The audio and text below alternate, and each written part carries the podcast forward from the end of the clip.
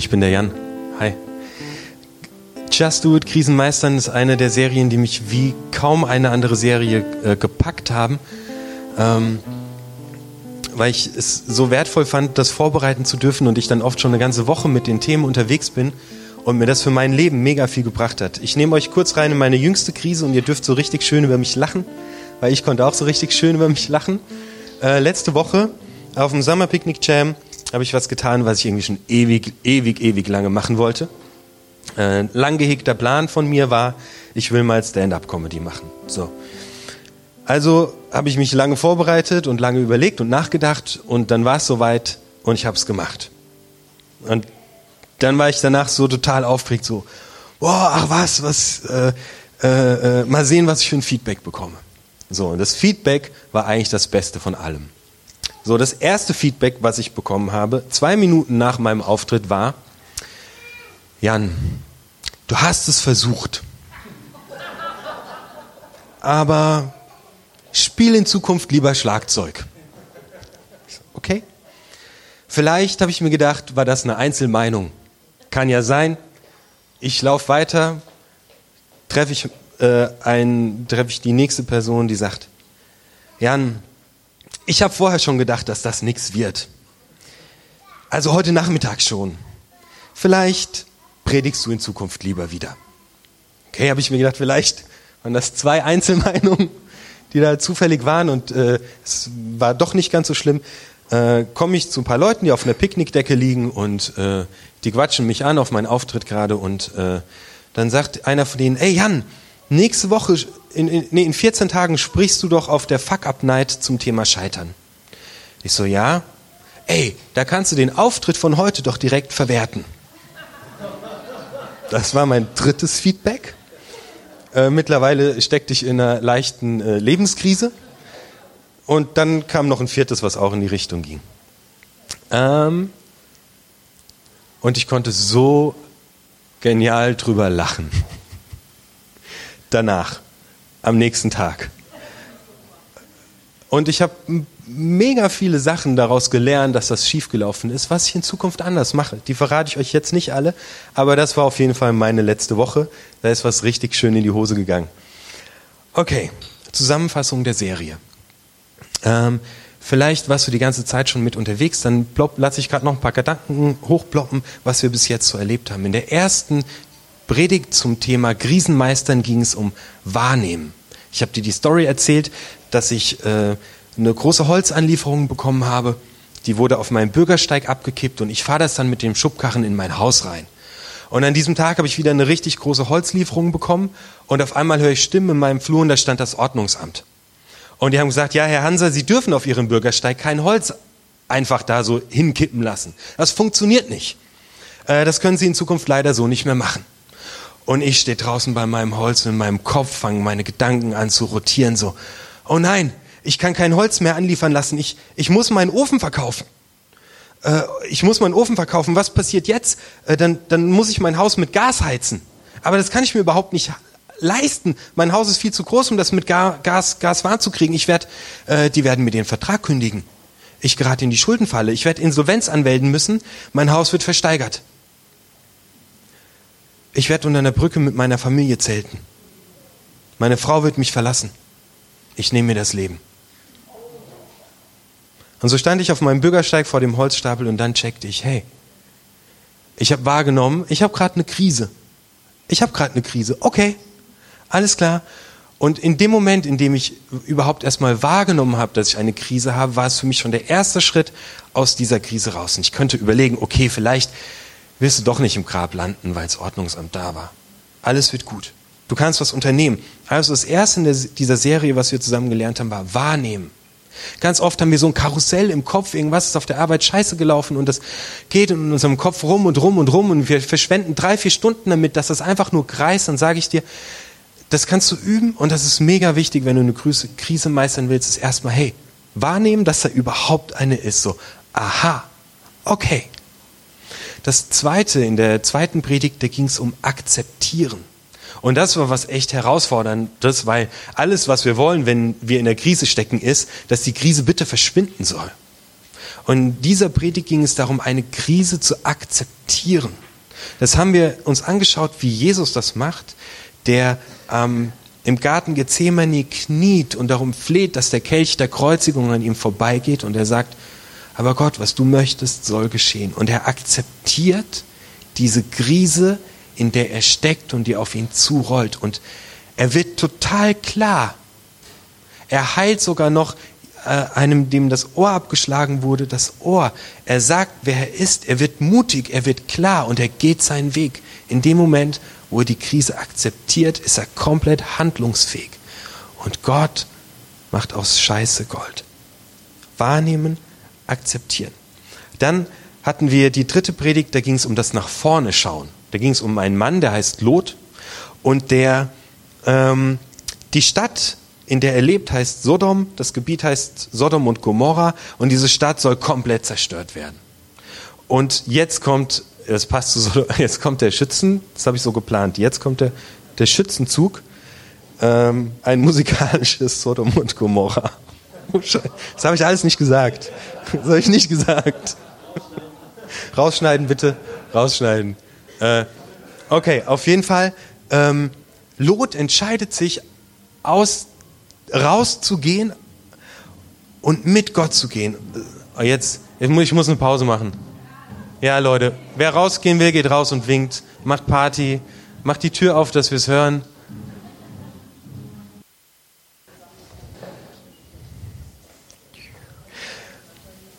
Lot nimmt die Hand Gottes und geht aus, aus dieser Krise raus, aber seine Frau, die macht einen entscheidenden Fehler.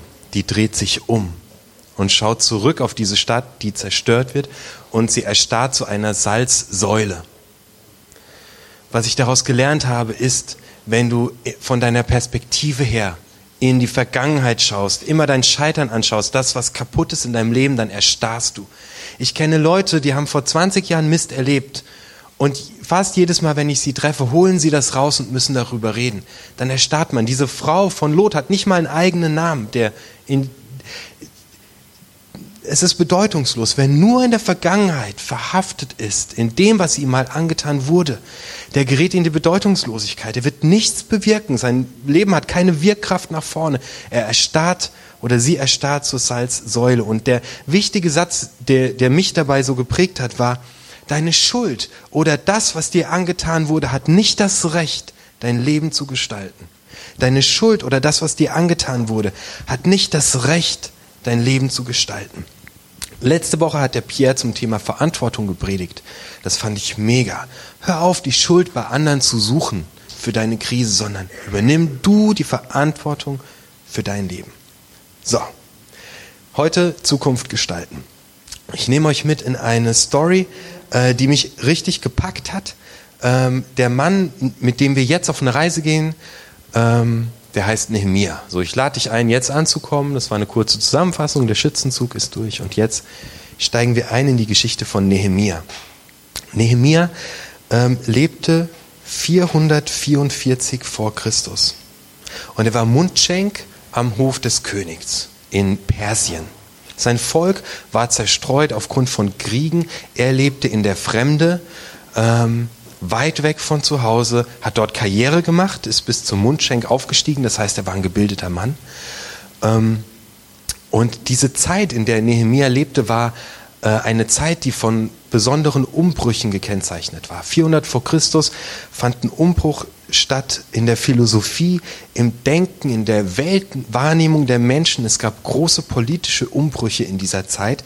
Und das Spannende ist, diese Zeit hat, in, in dieser Zeit, Zeitgenossen des Nehemia sind Buddha, Konfuzius, Sokrates, Plato und Aristoteles. Das finde ich jetzt sehr bemerkenswert. Das ist eine Zeit, in der die Menschen sich neu sortieren müssen, in der nichts mehr sicher ist. Es Leute gibt, die vordachten, die Neues gestalteten, die bis heute uns bekannt sind. So auch Nehemia. Ähm, Krisen haben echt einfach die Kraft, dein Leben komplett neu zu gestalten. Wenn du eine Krise gut durchlebst, und die Frage ist nicht, ob du irgendwann eine kriegst, die Frage ist nur, wann sie kommt, dann kommst du in deinem Leben voran und wirst neue Dinge gestalten. Also, Nehemia ähm, ich nehme euch mit in die Geschichte rein, ihr werdet gleich merken, das ist eine ganz besondere Geschichte, denn der erzählt auch in der Ich-Perspektive von dem, was er mit Gott erlebt hat. Kannst du nachlesen im Buch Nehemiah. Ähm, ich gehe einfach so ein bisschen durch und werde zwischendurch immer mal wieder einhaken. Dies ist der Bericht von Nehemiah, dem Sohn von Hachalaja.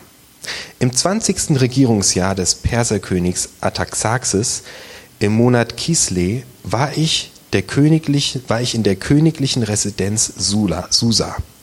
Da kam Hanani, einer meiner Brüder, mit einigen Männern aus Judäa zu mir. Ich fragte sie, wie es den Juden dort gehe, den Überlebenden, die nicht verschleppt worden waren, und erkundigte mich nach dem Zustand Jerusalems. Sie berichteten mir, die Menschen in der Provinz Juda, die der Verschleppung entgangen sind, leben in großer Not und Schande. Die Stadtmauer Jerusalems liegt in Trümmern, die Tore sind durch Feuer zerstört. Als ich das hörte, setzte ich mich nieder und weinte. Tagelang trauerte ich, fastete und flehte den Gott des Himmels an. Ich betete. Ach Herr, du Gott des Himmels, du großer und ehrfurchtgebietender Gott, Du stehst in unerschütterlicher Treue zu deinem Bund und zu denen, die dich lieben und nach deinen Geboten leben. Sieh mich, deinen Diener, freundlich an und hab ein offenes Ohr für mein Gebet. Tag und Nacht flehe ich zu dir für die Menschen, die dir dienen, dein Volk Israel. Er bekommt mit, dass die Leute, die er irgendwann verlassen hat, die in der Ferne leben in Jerusalem, dass es denen schlecht geht, dass sie in Schande leben, dass ihre Mauern zerstört sind, dass ihre Feinde sie angreifen. Und es packt ihn Trauer. Für ihn ist das etwas aus seiner Vergangenheit, von früher. Da war er lange nicht mehr. Er lebt heute in Persien. Er ist der Mundschenk. Und er geht auf die Knie und er betet zu Gott. Und er legt ihm alles hin, wie wir das vorhin gesungen haben. Und er, er legt all seine Gedanken, all sein Leid, seine Trauer, die legt er vor Gott hin. Das ist der erste Schritt, den er tut, um etwas Neues zu gestalten, von dem ich dir gleich erzählen werde. Das ist für ihn ein Stück Vergangenheit. Das ist sein altes Volk, seine alte Geschichte. Und diese ganze Vergangenheit, die legt er Gott hin. Was auch immer in deiner Vergangenheit war, was auch immer in deinem Leben jetzt gerade geschieht, leg es vor Gott hin. Breit es ihm aus, schmeiß es ihm hin, ruf zu ihm. Leg das alles bei ihm ab. Nemia geht auf die Knie. Wenn deine Vergangenheit und das, was dich prägt, dich auf die Knie zwingt, dann geh auf die Knie und leg es Gott hin. Das ist das Erste, was Nehemia macht. Das zweite ist folgendes, ich lese einfach mal weiter. Ich bekenne dir die Sünden, die wir Israeliten gegen dich begangen haben. Wir haben Unrecht getan. Auch ich und meine Verwandten haben sich verfehlt. Wir haben große Schuld auf uns geladen. Wir haben die Gebote und Gesetze missachtet, die du uns durch Mose, deinen Diener und Bevollmächtigten gegeben hast. Aber denk doch daran, dass du ausdrücklich zu deinem Diener Mose gesagt hast, wenn ihr mir untreu werdet, will ich euch unter die fremden Völker zerstreuen. Wenn ihr aber zu mir zurückkehrt, meine Gebote achtet, werde ich euch von überall her zurückbringen zu mir. Ich finde das mega spannend. Am Anfang, bevor was Neues passiert, sagt der Nehemiah, vergib uns unsere Schuld. Es tut mir leid, dass ich da so gescheitert bin. Hier passt dieser Satz aus der Serie rein, deine Schuld und das, was Menschen dir angetan haben, hat nicht das Recht, dein Leben zu beherrschen. Nehemiah bekennt vor Gott, dass er gescheitert ist, dass sie als ganzes Volk gescheitert sind. Und dann steht da was total krasses, wo ich drüber gestolpert bin. Auch ich und meine Verwandten haben sich verfehlt. Sich, die haben sich verfehlt. Keine Ahnung sind die im Schützenverein und wollten eigentlich äh, sich treffen. Wäre auch nicht gut. Die haben sich verfehlt. Ich glaube, das steckt hinten dran. Ähm, wir haben nicht, wir haben nicht das gelebt, was uns wichtig ist. Wir haben nicht zu uns selbst gestanden. Wir haben uns selbst verfehlt. Wir sind an uns selbst vorbeigelaufen. Wir haben nicht zu, wir haben Dinge getan, die, die wir selbst nie tun wollten. Wir haben uns selbst verraten und verkauft. Wir haben nicht zu uns gestanden, weil du Gott zu uns stehst. Und das ist das Eingeständnis. Mann, Jesus, ich hab's verbockt. Und ich verbocke es immer wieder und es tut mir leid. Ich habe nicht zu mir selbst gestanden, nicht zu dir gestanden. Sorry. Wenn du deine Vergangenheit hast und wenn du Dinge getan hast, die du hast, dann geh auf die Knie und gib diesen Rucksack und dieses Paket Jesus. Das kannst du nachher beim Jesus mal tun. Jesus mal ist immer ein Neuanfang. Jesus, tut mir leid. Danke für deine Vergebung und du wirst erleben, wie Jesus dich auf Augenhöhe holt und sagt, ich liebe dich. Lass uns losgehen. Außerdem werden die, das finde ich auch mega spannend, äh, die werden zerstreut. Man, man, man, wenn man nicht zu sich selbst steht, wenn man sich verliert, man, man, man wird zerstreut. Ähm, man, man, man, man, man ist nicht mit Gott am richtigen Platz, sondern man verliert sich in allen möglichen Kämpfen. Man weiß gar nicht mehr, wer man ist. Komplett zerstreut. Also sammel dich und lauf zu Gott, geh auf die Knie und leg ihm deine Vergangenheit hin. Jetzt geht's nach vorne. Nehemia hat einen Traum. Ich lese den Rest seines Gebetes vor. Ach Herr, erhöre mein Flehen und das Flehen aller, die dir bereitwillig und voller Ehrfurcht dienen. Lass mich doch heute Erfolg haben und hilf, dass der König mir gnädig ist. Ich war nämlich der Mundschenk des Königs. Wir erfahren noch nicht, was er vorhat, keine Ahnung, was er tun will. Es war an einem Tag im Monat Nisan, im 20. Regierungsjahr des Königs Artaxerxes. Der Wein war bereitgestellt und ich nahm den Becher, füllte ihn und reichte ihm den König. Ich war bei ihm sehr gut angeschrieben. Der König sagte zu mir, warum siehst du so schlecht aus? Du bist doch nicht etwa krank? Nein, das ist es nicht. Irgendetwas macht dir das Herz schwer. Das finde ich total krass. Da ist der Mundschenk, ein kleiner Mundschenk, und da ist dieser größte, mächtigste Mann der damaligen bekannten Welt. Und dieser mächtigste Mann der Welt sagt zu dem Mundschenk, hey, es sieht heute nicht so gut aus, Junge. Äh, stimmt was nicht? Wie krass ist das denn? Das, das ist nicht normal. Wenn du einen Plan schmiedest und eine Idee hast und eine Vision hast, wo du hin willst, dann hol Gott mit in dein Boot und erzähle Gott deinen Plan und rede und bete dafür. Weil Gott macht hier schon die Tür auf. Einen ganz kleinen Spalt macht Gott schon die Tür auf und dieser mächtige König fragt auf einmal diesen kleinen Mundschenk, geht's dir heute nicht gut? Gott fängt an, seinen, den Nehemiah zu unterstützen in seinen Plänen und Ideen. Und selbst wenn du eine neue Wohnung anmieten willst, hey, hol dir Gott mit ins Boot. Das, sonst ist es nur halb so gut. Es, es, es, es ist das Beste, was du tun kannst, ist bei deinen Plänen, ob du eine Wohnung mietest oder dich für einen neuen Arbeitsplatz entscheidest oder überlegst, wenn du heiratest, geh auf die Knie und leg es Gott hin und bete. Und dieser mächtige König, der Donald Trump der damaligen Zeit, sagt zu diesem kleinen Automechaniker, ich glaube, du siehst heute nicht gut aus. Geht's dir nicht gut? Und Gott macht so eine Tür auf und dein Plan beginnt Wirklichkeit zu werden. Der Schreck fuhr mir in die Glieder, schreibt Nehemia. Dann antwortete ich, der König möge ewig leben. Kann ich denn fröhlich aussehen? Die Stadt, in der meine Vorfahren begraben sind, ist verwüstet und die Tore sind vom Feuer zerstört. Darauf fragte mich der König, und was ist deine Bitte? Ich schickte ein Stoßgebet zum Gott des Himmels und sagte zum König, mein König, wenn es dir gut erscheint, und wenn du deinen Diener Vertrauen schenkst, dann lass mich doch nach Judäa gehen, in die Stadt, in der meine Vorfahren begraben sind, damit ich sie wieder aufbauen kann. Krass. Der, der ist Mundschenk, der ist gebildet. Das ist kein Bauherr, das ist kein Feldherr, das ist kein Bürgermeister, das ist kein Landesfürst, das ist kein erfahrener Politiker, der ist Mundschenk. Und er hat einen Traum der will, dass seine alte Stadt wieder aufgebaut wird. Der träumt davon, dass Jerusalem ein sicherer Ort zum Leben wird für die Menschen dort. Und er ist ewig weit weg. Der, der, nix, nix daran ist realistisch. Der ist Wochen, monatelange Reise ist er von dort entfernt. Der hat keine Erfahrung in dem Bereich. Der hat nichts. Der hat einen Traum. Das alles, was er hat, ist ein Traum. Ähm, Leonardo da Vinci hat mal gesagt, Binde deinen Karren an einen Stern. Nehemia hat einen Traum. Und du und ich, wir brauchen solche Träume, damit wir uns nicht zerstreuen, damit wir uns nicht verlieren in Nebensächlichkeiten, sondern dass wir wissen, hey, und da will ich hin.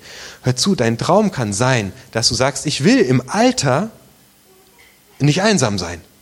Das kann, das kann ein Stern sein, auf den du zusteuerst, weil dann entscheidest du dich im Zweifelsfalle gegen die Überstunde und für Eisessen gehen mit deinen Kindern oder für Zeit verbringen. Du wirst in Beziehungen investieren. Du wirst in deinen Partner investieren, weil du sagst, hey, das ist mein Traum. Vielleicht träumst du davon, ein Haus zu bauen oder du träumst davon, irgendwann hier im Gottesdienst mal Gitarre zu spielen. Du brauchst einen Traum, etwas, wo du sagst, ja, Mann, da will ich hin. Unterwegs hat auch einen Traum. Diese Gemeinde hat einen Traum. Ähm, und wir leben in einer großen Umbruchzeit. Die Kirchen werden immer leerer. Immer mehr Leute treten aus den Kirchen aus. Das ist wie 400 vor Christus. Ein Riesenumbruch. Und hier sind ein paar Leute so bekloppt und sagen, ja, gründen wir eine neue Gemeinde. Und das machen wir.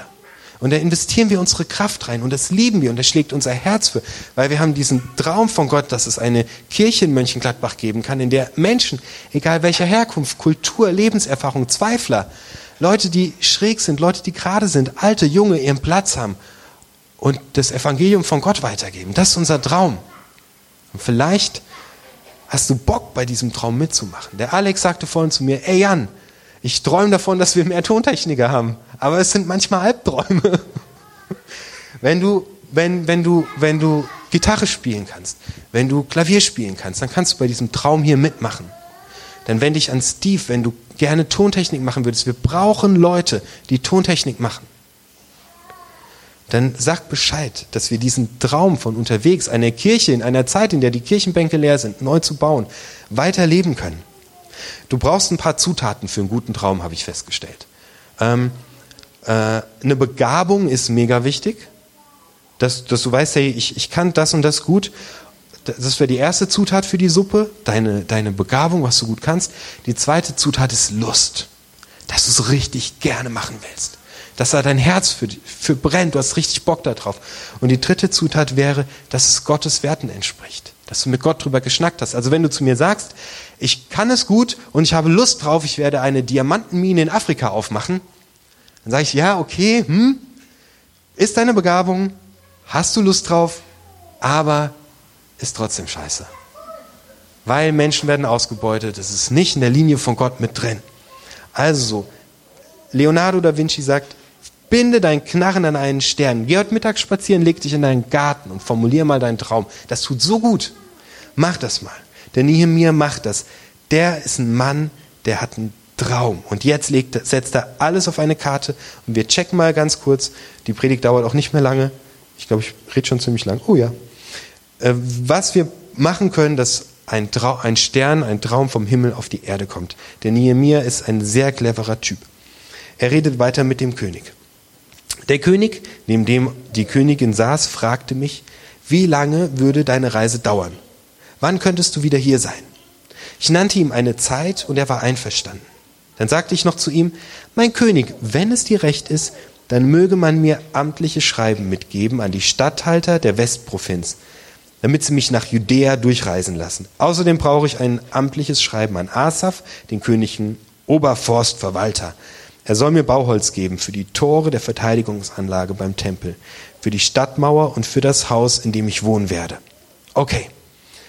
Der hat einen Traum, aber jetzt überlegt er sofort, was ist der erste Schritt, den ich tun kann, damit dieser Traum Wirklichkeit wird. Nehme ich Gitarrenunterricht, lasse ich mich in Tontechnik ausbilden, whatever. Was ist der erste Schritt, den ich jetzt tun kann? Und er sagt zum König, ich brauche Baumaterial.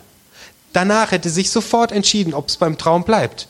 Der König hätte sagen können, geiler Traum nimm mir, ich träume auch gerne, aber ich kann dir leider kein Baumaterial geben. Er hätte Nehemiah gewusst, okay, alles klar, war halt nur ein Traum. Tür geht zu, vorbei. Ich habe mich neulich mit, mit einer Person unterhalten, es war ein super Gespräch, die sagte, hey, ich weiß nicht, wohin genau ich mit meinem Leben gehen soll. Ich habe große Lust zu studieren oder eine Ausbildung zu machen. Ich weiß es noch nicht. Dann haben wir überlegt, okay, was ist der nächste kleine Schritt? Geh an die Hochschule, Frag nach, was du tun musst für ein Studium. Danach können wir sagen, der Traum funktioniert oder das funktioniert nicht und du gehst dahin. Manchmal verlieren wir uns und können uns nicht entscheiden. Dann überleg, was ist der nächste kleine Schritt. Sei clever wie Nehemiah und sorg sofort für Fakten. Dann macht der Nehemiah ein weiteres. Er reist dorthin. Also das erste ist, was ist dein erster Schritt? Das zweite ist, Nehemiah geht dorthin und er macht ein Geheimnis daraus. Als ich in Jerusalem ankam, wartete ich zunächst drei Tage, dann begab ich mich in der Nacht auf Erkundigung, nahm aber nur wenige Männer mit. Ich hatte noch keinem Menschen gesagt, was mein Gott mir ins Herz gegeben hatte und was ich für die Stadt tun wollte. Ich nahm auch keine Reittiere mit.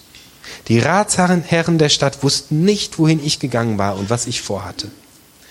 Wenn du einen Traum hast und eine Idee hast, etwas, wofür du lebst, dann hängst nicht sofort an die große Glocke und laber überall drüber und erzähl davon tausend Leuten und äh, mach das Fass auf und klar bist du jetzt, sprudelst du jetzt von deinen Ideen. Aber hör auf, es überall sofort an die große Glocke zu hängen. Das ist energetisch total sinnlos, weil du verlierst dabei deine komplette Energie. Jedes Mal, wenn du es erzählst und erzählst und erzählst, verlierst du Energie. Behalte erstmal deine Energie dieser Idee, dieses Traumes einfach für dich. Wenn du es zu vielen Leuten erzählst, geht die ganze Energie damit weg. Du bekommst Druck, Erwartungsdruck, am Ende bekommst du Frust. Du brauchst einen Traum. Was ist der nächste kleine Schritt? Behalt's erstmal für dich. Dann zieht Nehemiah weiter und jetzt holt er ein paar wenig Leute ins Boot. Er trifft sich mit den Ratsherren und den Obersten, mit Menschen, die ihm sympathisch sind, mit denen er gut kann. Und er sagt zu ihnen, das ist mein Plan. Ich und Gott haben mit euch das vor. Hol dir gute Freunde ins Boot. Hol dir Gott ins Boot, wenn man das überhaupt geht. Anderes Thema. Und gute Freunde. Und sie fangen an zu arbeiten. Und sie fangen an zu schuften. Alle machen mit, sie begeistern die Leute. Und sie fangen an, diese Mauer wieder aufzubauen, sich Sicherheit zu schaffen. Und dann auf einmal werden sie von außen angegriffen. Die umliegenden Völker finden das gar nicht gut, dass die ihre Mauern aufbauen, denn die wissen, dann werden die stark. Und es ist besser für uns, wenn die schwach sind. Und sie fangen an anzugreifen. Und jetzt muss jeder Handwerker tagsüber in der rechten Hand mit dem Schwert und in der linken Hand mit der Kelle arbeiten. Tagsüber rechte Hand Schwert, linke Hand Kelle und nachts schieben sie Wachdienst. Zwölf Stunden arbeiten sie an der Mauer, die anderen zwölf Stunden halten sie Wache. Und die Völker ringsum metzen die, äh, wetzen die Messer und wollen angreifen. Kalkuliere Rückschläge ein. Sie kommen. Kalkuliere sie von vorne herein ein. Sie kommen. Du brauchst einen Traum. Was ist dein erster Schritt? Häng's nicht an die große Glocke. Mit guten Freunden und Gott und kalkuliere Rückschläge ein. Mein letzter Punkt ist folgender. Nehemia hängt all sein Herzblut rein. Sie schaffen es, diese Mauer aufzubauen. Die packen das. Zwölf Jahre arbeiten die da dran.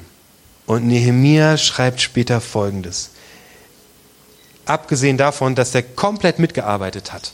Der hat komplett mitgearbeitet. Der stand nicht irgendwie rum und sagte, hier, Leute, macht mal. Der hat komplett mitgearbeitet. Und dann sagt er, ich selbst verzichtete für mich und meine Verwandtschaft von Anfang an auf die Unterhaltskosten, die mir als Statthalter der Provinz Juda zustanden. Die ganzen zwölf Jahre lang. Andere vor mir haben dem Volk schwere Lasten auferlegt. Ich habe nichts verlangt. Der hat sein komplettes Herzblut in dieses Projekt reingesteckt. Der ist selbst als Leiter, hat er sich so damit identifiziert, dass er kein Geld genommen hat, von morgens bis abends mitgeschuftet hat. Der hat alles reingelegt, sein gesamtes Herzblut. Und daran merkst du auch, ob du noch an deinen Traum glaubst, ob du noch dein ganzes Herzblut reinsteckst.